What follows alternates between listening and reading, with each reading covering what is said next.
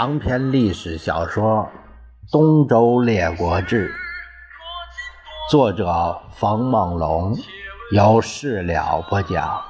第五十五回：化缘登床结子反，老人结草抗杜回。第二节：老人结草抗杜回。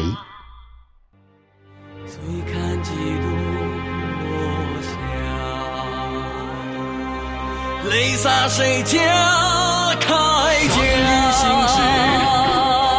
厉兵秣马，女子写信，修我兵家。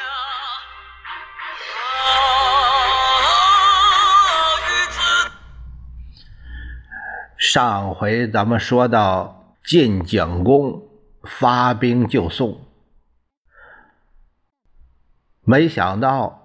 有了新情况，陆国有秘书送到。这个陆国呀，现在今天的山西省长治市鹿城区东北四十里一带有一个陆子国遗址，它属于赤狄别种，鬼姓子爵，和黎国为邻。周平王的时候。陆军把黎侯的地盘拿下，据为己有，于是赤狄就日益的强盛起来。这时候的陆国国君名叫婴儿，娶的是晋景公的妹妹薄姬为夫人。婴儿掌控不了政局，他的国相封叔把持朝政。当年。胡一孤因为和赵盾闹政见，逃奔到了陆国。他是晋国的群臣，识多才广。封叔还怕他三分，做事多有忌惮。一孤死了之后，封叔就感觉没人能管得了他了。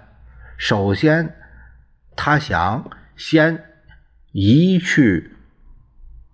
陆子的靠山，把晋给得罪了，他就诬陷薄姬有罪，逼着陆军刺死了薄姬，上吊自杀了。让他有一次，陆子出猎郊外，两个人都喝高了，打弹弓玩游戏，呃，本来赌的是打飞鸟，结果封书可能是恶作剧。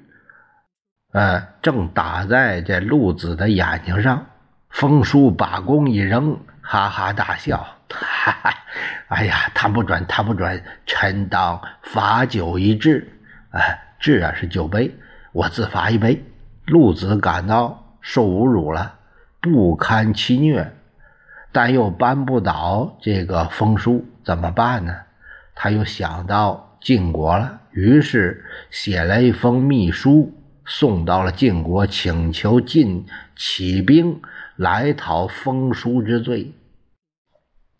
谋臣伯宗他献计，若录封叔，兼并陆地，因击庞国，晋有敌土，则西南之江易拓，而晋之兵富充溢，此机不可失也。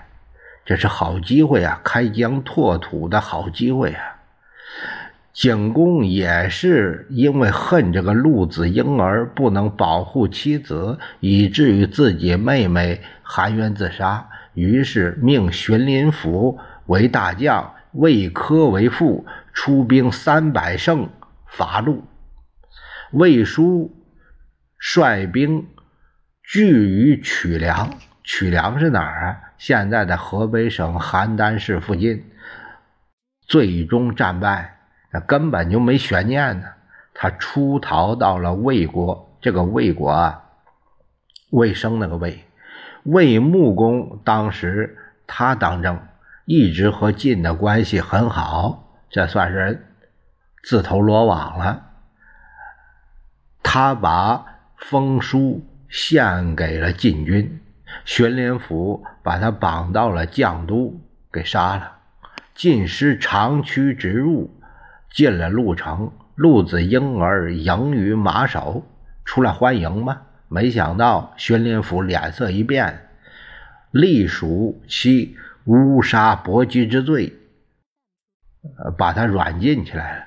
对外宣扬离人思其君久矣，于是就仿离侯之意，就是离侯的后人，呃，找到一个。割了五百家的这个地盘，筑城以居，名义上是为黎复国，实际上是灭陆。因而痛失其国，自刎而死。陆国人哀之，为之立祠。这个到现在，离城城南十五里有鹿祠山。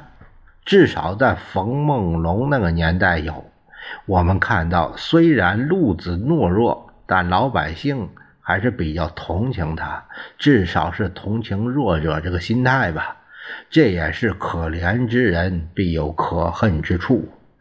这次灭鹿，晋景公很重视，可能是好处太大，他恐怕林府不能成功，亲自率大军屯于箕山。箕山呢，哎，又称高梁邑，是山西省运城县附近的。林府先到箕山献捷，留下副将魏科在府市，府市辅助的府，在府市，现在的山陕西大荔的东。来安排新疆土的接受管理事宜。忽然有一天，尘土蔽日，喊杀连天，晋兵不知道是怎么回事前哨来报，秦国遣大将杜回起兵到了。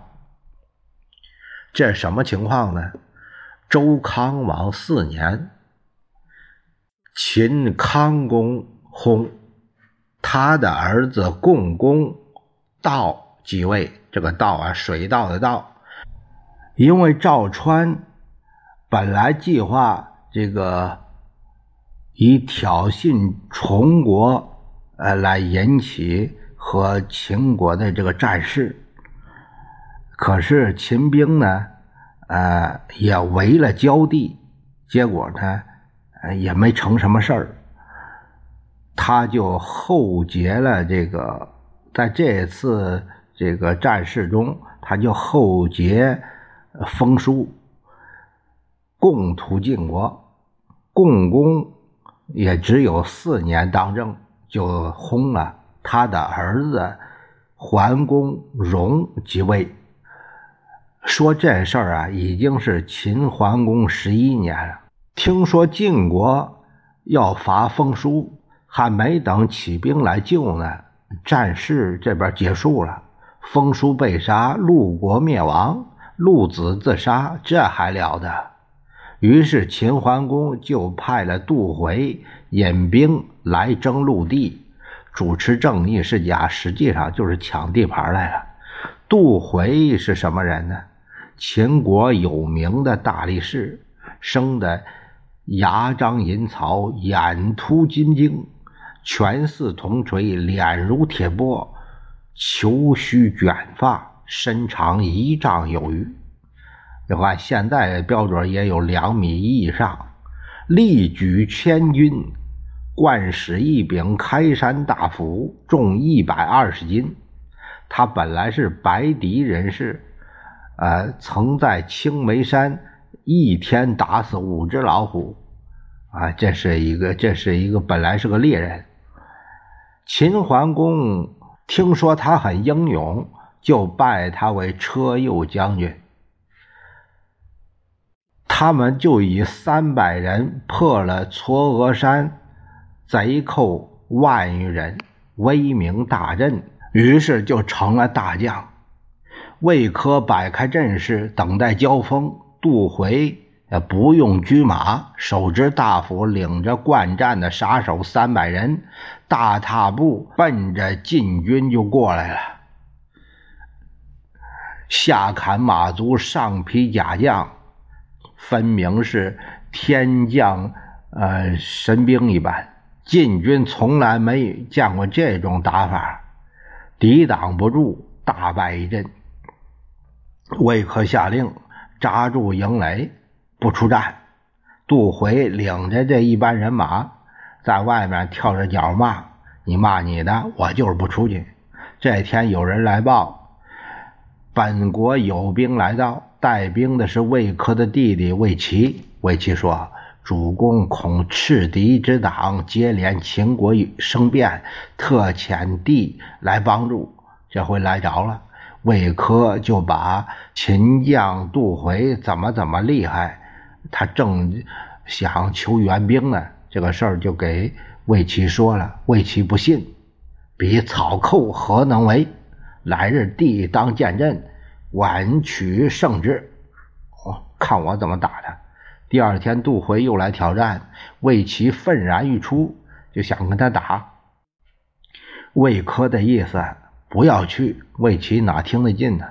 他领着新来的甲士，呃，就驱车直进，秦兵却四散奔走。魏齐分居追赶，忽然呼哨一声，这三百个杀手一下子又整合成一体，都跟着杜回大刀阔斧，下砍马足，上劈甲士。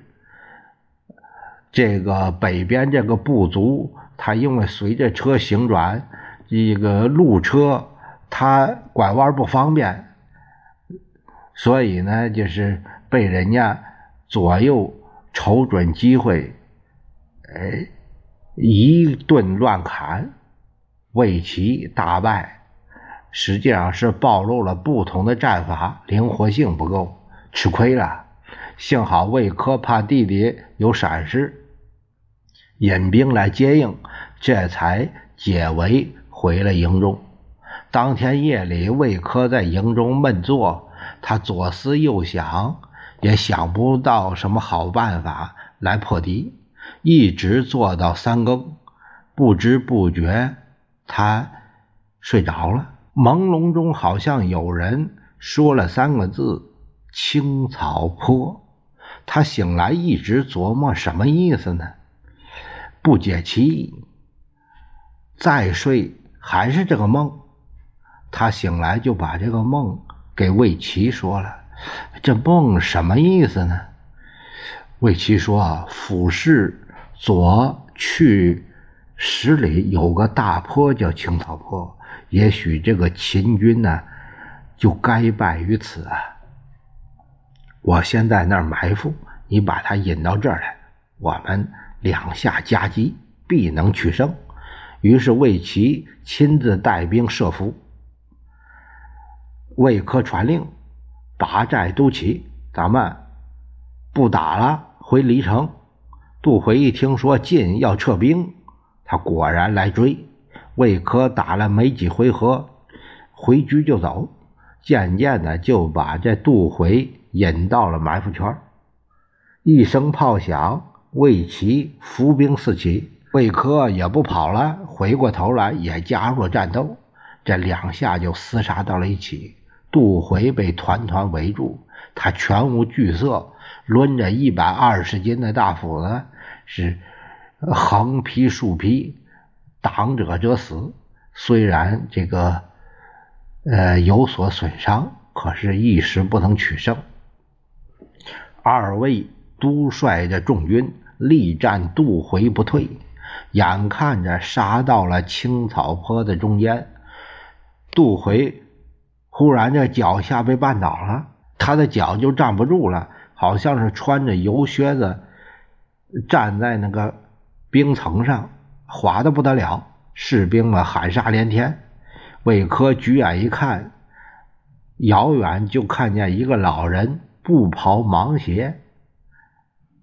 像一个农夫，正把草一路的挽结，草地上满是绳套，为的是缠绊杜回的脚。魏科、魏齐双狙撵到，二戟并举，就把这杜回硕倒在地，活捉了。手下的众杀手一看主将被捉了，四散奔逃，结果跑走了有四五十人，其他的全被拿下。魏科擒住了杜回，就问他。你这么逞能，为什么还被捉了呢？杜回表示不服啊！我脚下被绊倒了，要不然的话，你们抓不住我，这是我命该绝。魏齐认为这个人有绝力，是恐怕扶不住，干脆杀了算了。魏科也认为留着可能是后患，于是把杜回斩首，首级。借往基山请功。当天晚上，这个魏科也就可以睡个踏实觉了。他在梦里又梦到了白天助战的那个老人。老人做了一揖，他说：“将军，你可知道杜回为什么会被捉吗？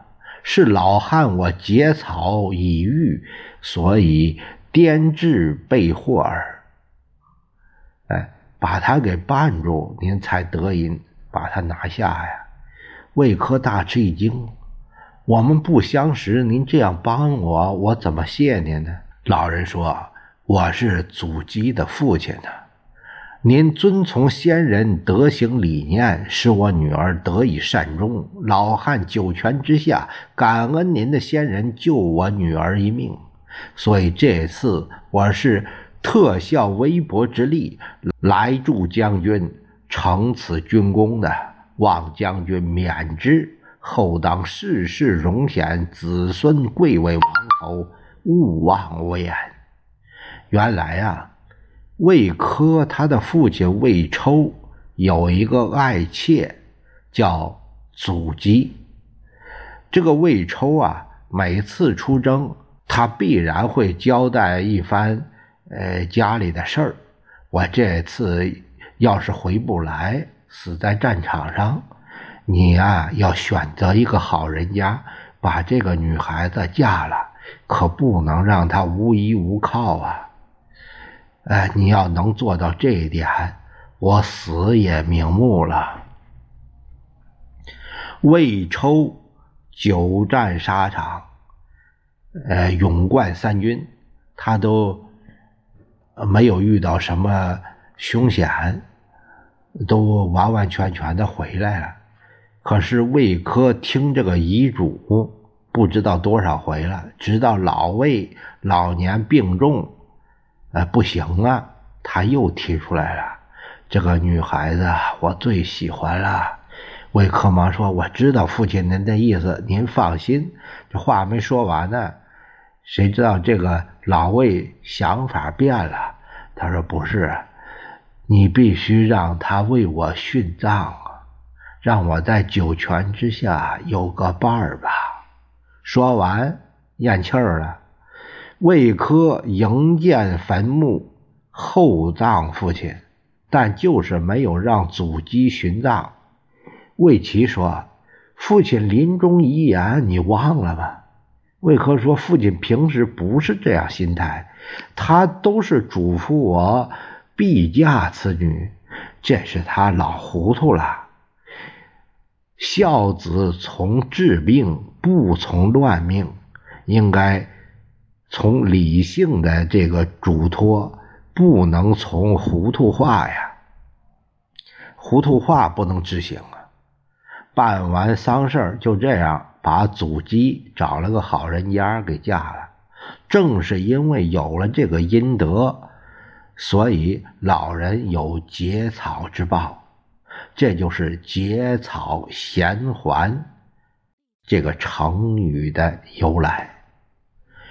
魏科睡醒之后，他把这个梦讲给魏齐听。我当时啊，也是从另一个角度来孝敬父亲。